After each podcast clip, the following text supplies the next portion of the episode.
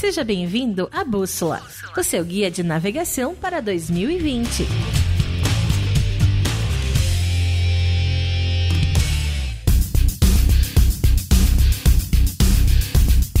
Fala, fala galera, beleza? Estamos começando mais um Bússola, seu guia de navegação para 2020 e dessa vez um convidado que está fazendo muita coisa legal aqui na nossa cidade. Wilson Contoyanes, CEO da R2 Produções, essa empresa maravilhosa que tem feito muita coisa aqui por Brasília. E para o nosso caro ouvinte aí que talvez não conheça, pode até ter ido em algum evento da R2, a R2 hoje é formada pela R2 Produções, pela Anima Meia, que é uma empresa de produção de evento voltada mais para o público jovem, a Evo, de produção musical, e também a Nugo, que é essa empresa de tecnologia voltada para soluções cashless em eventos. Então esse grupo R2 aí tem muita coisa para trazer de insight, muita informação interessante. Então Will, muito obrigado por ter participado do, do convite aqui. Eu já queria abrir algumas perguntas para vocês. Faz uma retrospectiva aí para mim. Me conta um pouquinho sobre como anda esse momento de 2019, o que que teve de insight, que revelações foram colocadas aí e como que você está esperando 2020 e que oportunidades você enxerga também.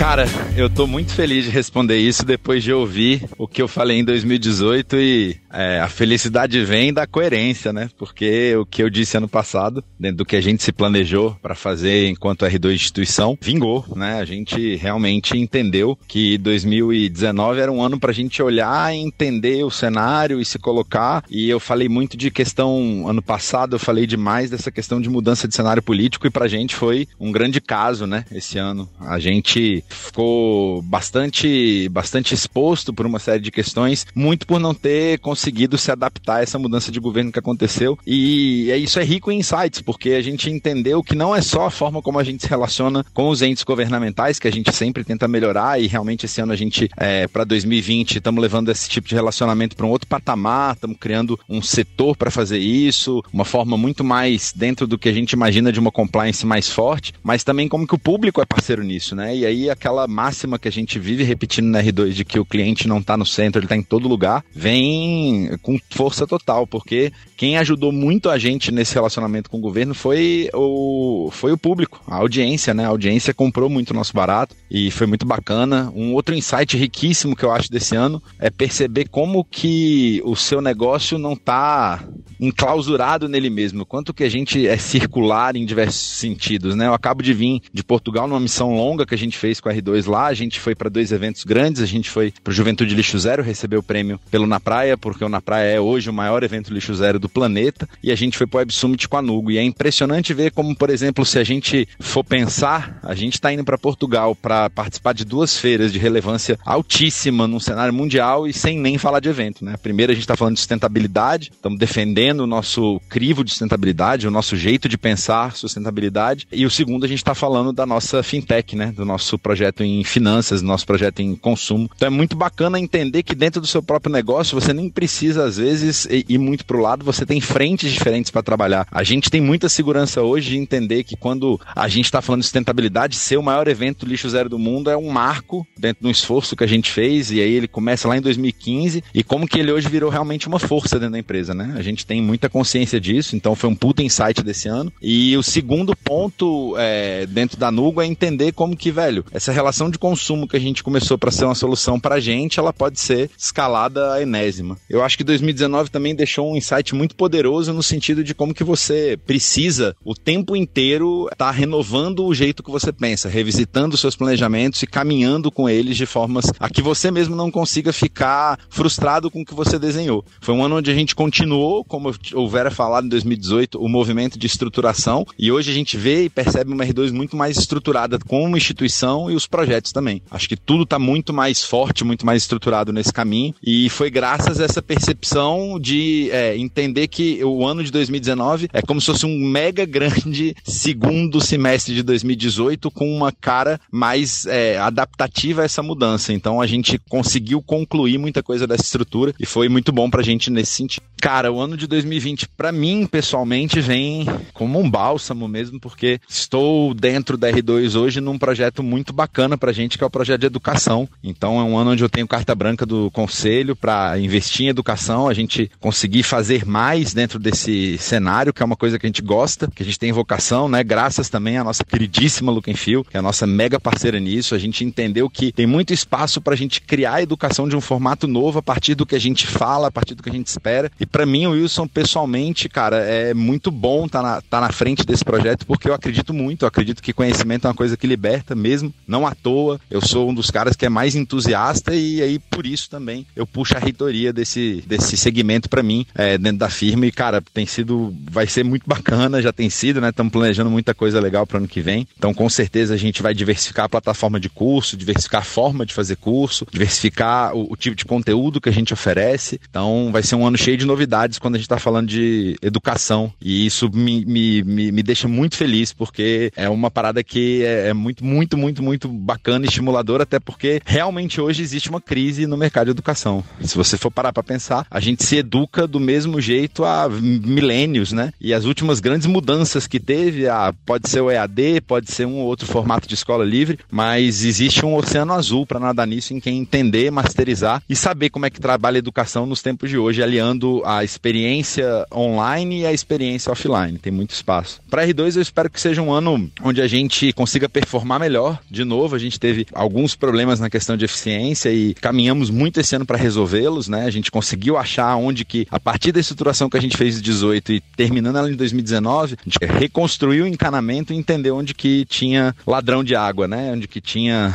é, fuga e a gente conseguiu resolver, mas essa máquina toda só vai rodar, rodar em 2020. E a gente espera que seja um ano onde a gente consiga posicionar bem a questão de educação, é, defender melhor ainda a questão de sustentabilidade e fazer com que os projetos sejam maiores do que eles foram. E aí, quando eu digo maiores, maiores em audiência, maiores em relevância. Então é um ano que a R2 também se prepara para trazer alguma no grande inovação, mesmo que seja dentro de uma das nossas plataformas. A gente entende que esse ano é um ano vocacionado para a gente criar alguma coisa em questão de experiência, em questão de formato, para que a gente consiga realmente trazer para o público alguma coisa diferente do que a gente tem feito habitualmente. Então é um ano cheio de oportunidades na frente para a firma como um todo, para a R2, a gente percebe ele com muito otimismo. Eu acho que de oportunidade de ameaça em 2020, a primeira coisa que a gente precisa olhar é que aquele movimento inicial do primeiro ano de novos mandatários políticos é, acabou. Então a gente já entende mais ou menos como é que essa relação do público com o privado está acontecendo e a gente já tirou nossas conclusões, né? Cada um dos seus, é, cada pessoa em seus negócios entendeu como é que tem que se movimentar dentro desse cenário novo, né? E o como que isso pode gerar uh, oportunidades e ameaças quando você está falando de um negócio. A gente percebeu também quando falando de R2 que a Anima tem sido um grande vetor para a gente nessas festas de menor porte e aí isso vem uma grande oportunidade. A gente entende hoje que a inovação que a gente procura para 2020, que é o grande tema de 2020, ela necessariamente, ela pode não necessariamente estar dentro do que a gente conhece como as nossas plataformas. Então, é um ano onde a gente vai fazer mais parceria, vai se aproximar mais de alguns players importantes, mais de alguns artistas e aí com certeza a R2 vai para jogo, vai para praça para colocar eventos em formatos diferentes do que a gente tem acostumado a fazer. E isso é, vem muito de checar e entender que existe uma oportunidade sim e que não necessariamente o seu modo de produzir é o único, né? A gente pode trabalhar de outras formas, de novo naquela ideia de spin-offar. E eu acho que a principal ameaça que o ano de 2020 traz é se você não tiver feito seu bom dever de casa em 2019. Aproveite esse mês aí e é, estude o ano, né? Veja o que aconteceu, o comportamento de quem está consumindo, se ligue no que está acontecendo, porque ali você vai encontrar.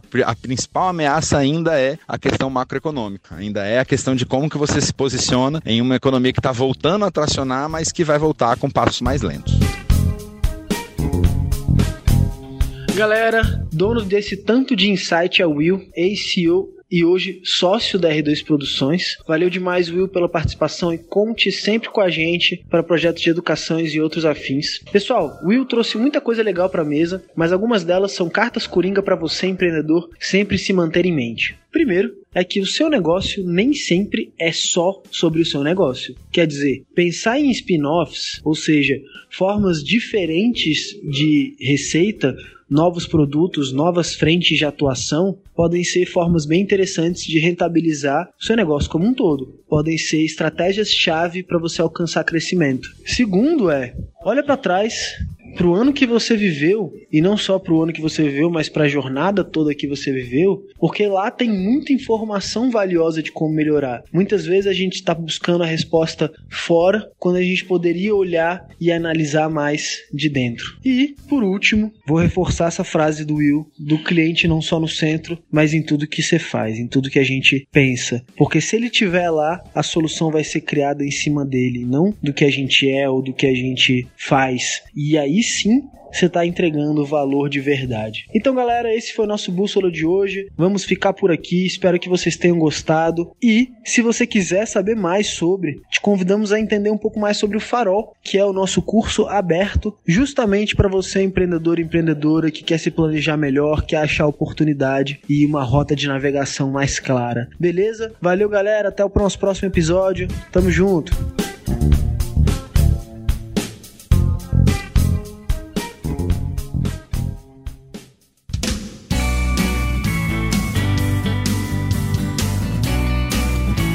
Você ouviu Bússola, o seu guia de navegação. Esse podcast é uma iniciativa da Look and Feel Talks, uma empresa de experiências de aprendizagem para o novo mundo. Acompanhe esse e outros episódios no nosso canal do Spotify.